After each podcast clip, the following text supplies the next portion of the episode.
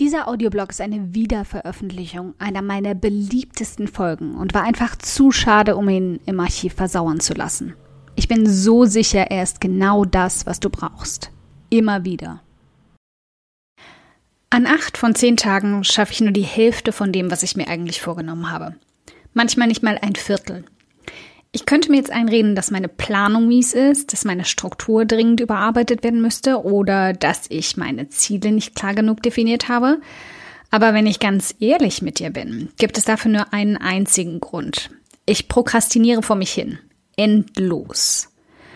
Vor kurzem bin ich bei dem Versuch, aus diesem Frustkreisel auszubrechen, endlich auf eine wirksame Taktik gestoßen, die ich in der heutigen Folge mit dir teilen will.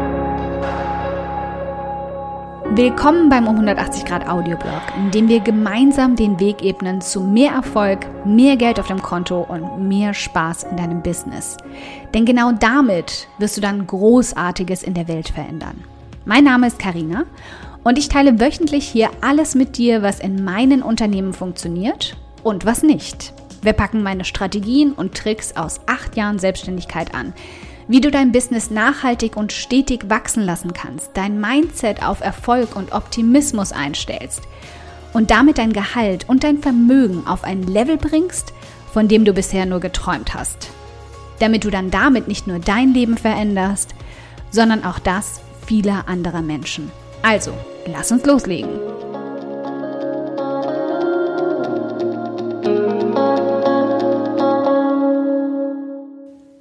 In Folge 4 des Audioblogs zeige ich dir also mal meine Struktur, die ich in den letzten fünf Jahren aufgebaut habe, um das Prokrastinieren zu minimieren und meine neue Taktik an ganz miesen Tagen akut dagegen anzukämpfen. Sozusagen mein Prokrastinationspflaster. Aber bevor wir dazu kommen, muss ich dir eine etwas unbequeme Wahrheit aufs Auge drücken. Prokrastination hin oder her, selbst wenn du der produktivste Mensch der Welt bist, der bei Katzenvideos und Instagram-Verlockung nicht mal mit der Wimper zuckt, wirst du niemals wirklich produktiv, wenn du keine gute Struktur für deine Aufgaben hast. Darüber lässt sich sicher streiten, aber das ist meine Meinung. Vielleicht behauptest du das Gegenteil, vielleicht behauptest du noch nie Struktur gehabt zu haben und trotzdem super vorangekommen zu sein. Meine Liebe, wenn das so ist, dann hast du Struktur. Du siehst sie nur nicht und das ist völlig in Ordnung. Wenn das, was du tust, für dich funktioniert, bleib dabei. Never change a running system. Du kannst es optimieren und feinjustieren, aber ich würde nie etwas komplett umwerfen, was schon wunderbar für mich funktioniert.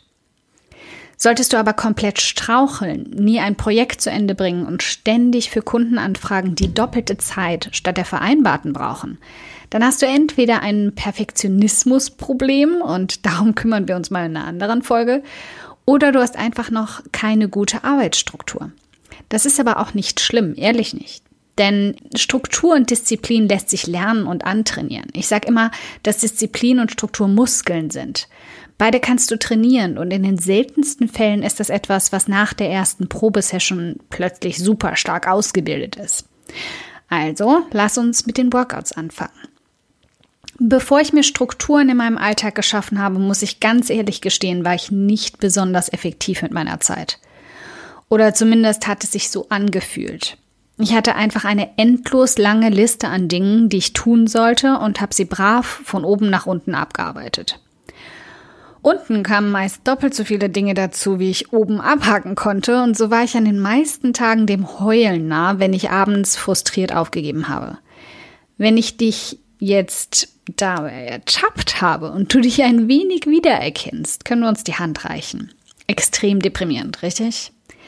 Das Traurige dabei ist, ich war auch zu dieser Zeit schon fleißig und habe viel geschafft, aber ich habe nichts davon gesehen.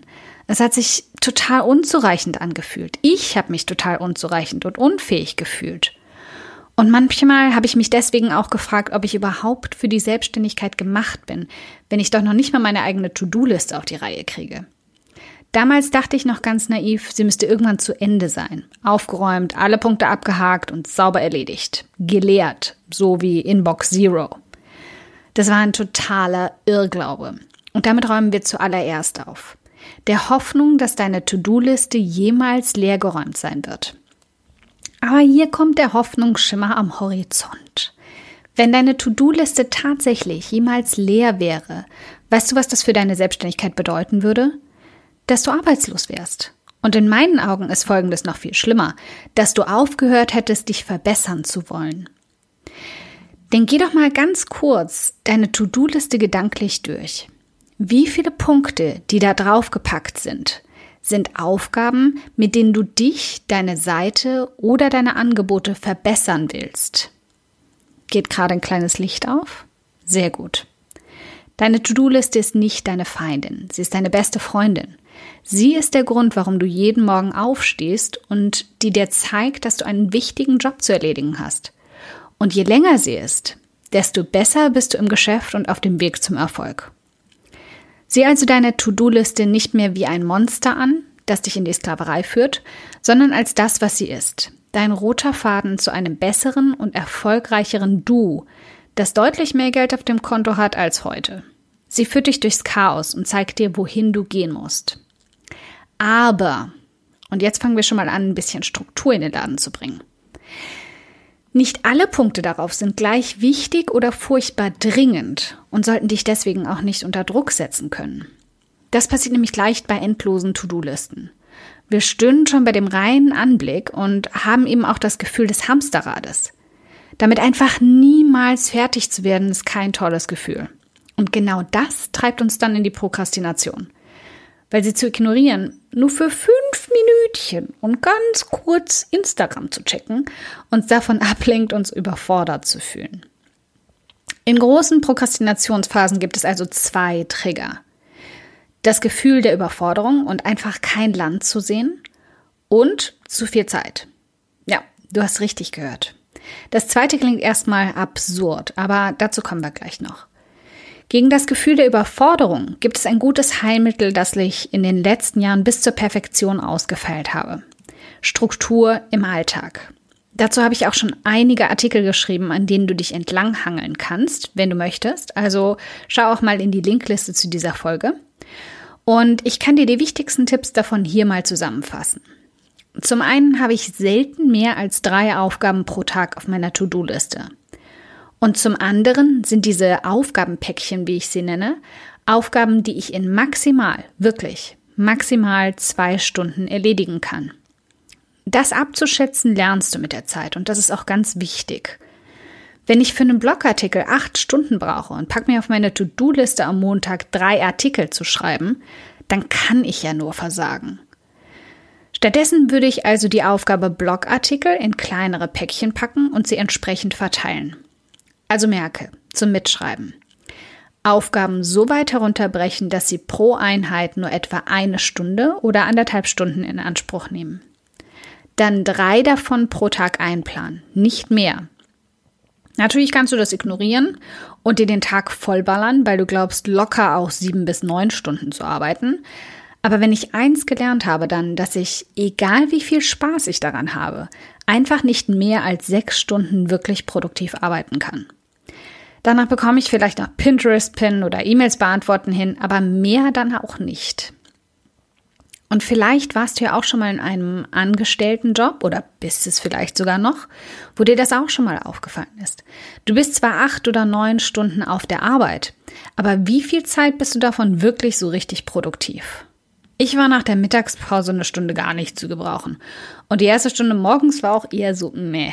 Also nach einer Weile kam ich dann in Schwung, aber nach dem Mittagessen hat es auch wieder gedauert, bis ich reinkam. Also rechne ich einfach schon damit, dass mein Hirn nur selten mehr als das produktiv ist heutzutage. Kommt vor, aber es ist einfach nicht die Regel. Und jetzt zu meinem Trick 17. Wenn ich eine Phase habe, in der ich ganz extrem zum Prokrastinieren neige, dann liegt das meistens daran, dass ich zu viel Zeit habe. Du hast richtig. Zu viel Zeit. Und nein, das ist jetzt kein Luxusproblem, sondern einfach die Tatsache, dass sich Zeit ausdehnt. Hast du jemals am Abend vor einem Launch, vor einer Abgabe oder vor einer Prüfung prokrastiniert? Ich vermute mal ganz stark eher nicht. Denn die Deadline hat dir gesagt, dass es jetzt einfach dringend an der Zeit ist, in die Pötte zu kommen und endlich was zu schaffen. Das erschaffe ich mir also künstlich. Für jedes meiner Aufgabenpäckchen gebe ich mir also feste Zeiteinheiten. Zum Beispiel setze ich mich an den Schreibtisch und stelle mir mit dem Handy, mit einer Pomodoro-App oder sogar mit dem Wecker ein Zeitlimit und verbiete mir danach an dieser Aufgabe noch weiterzumachen. In 90 Prozent der Fälle komme ich damit so richtig in Schwung. Das kannst du auch ganz generell einführen. Mach zum Beispiel morgens Sport und verabrede dich um 14 Uhr mit einer Freundin zum Telefonieren. Sobald du weißt, dass es da eine feste Deadline gibt, die dir Zeit begrenzt und zu der du fertig sein musst, wirst du produktiver. Gib dir also niemals zu viel Zeit oder sogar gar keinen Endzeitpunkt. Wenn du dich jeden Morgen an den Schreibtisch setzt und dir vornimmst, so lange zu arbeiten, bis du fertig bist, wirst du ganz oft bis abends um 10 oder 11 am Laptop sitzen, wenn nicht so, sogar länger. Wenn ich mir also vornehme, um 5 oder 6 Uhr abends Feierabend zu machen, bin ich deutlich produktiver. Zeit dehnt sich aus. Und je mehr du die Zügel schleifen lässt, desto mehr wirst du prokrastinieren, deinem Perfektionismus freien Lauf lassen und unzufrieden und gefrustet am Abend den Laptop zuklappen. Deine Aufgabe an dich für heute. Setz dir drei Aufgaben an. Sorg dafür, dass diese drei Aufgaben jeweils nicht mehr als ein bis zwei Stunden in Anspruch nehmen. Und setz dir einen klaren Zeitpunkt in knapp sechs Stunden, an dem du Schluss machen wirst. Los geht's! Dankeschön fürs Zuhören. Ich freue mich riesig, dass du heute hier dabei warst. Und wenn du diese Folge absolut geliebt hast und kennst eine liebe Person, der du auch gern einen kräftigen Aha-Moment damit verpassen möchtest, dann bitte teil sie mit ihr. Es bedeutet mir wirklich viel, wenn ich so viele Frauen wie möglich damit erreichen kann. Deshalb tu mir doch den Gefallen, wenn der Audioblog bei dir immer wieder absolut den Nerv trifft und schenk mir eine Handvoll Sterne auf iTunes dafür und teil die Folgen mit deinen besten Business-Freundinnen.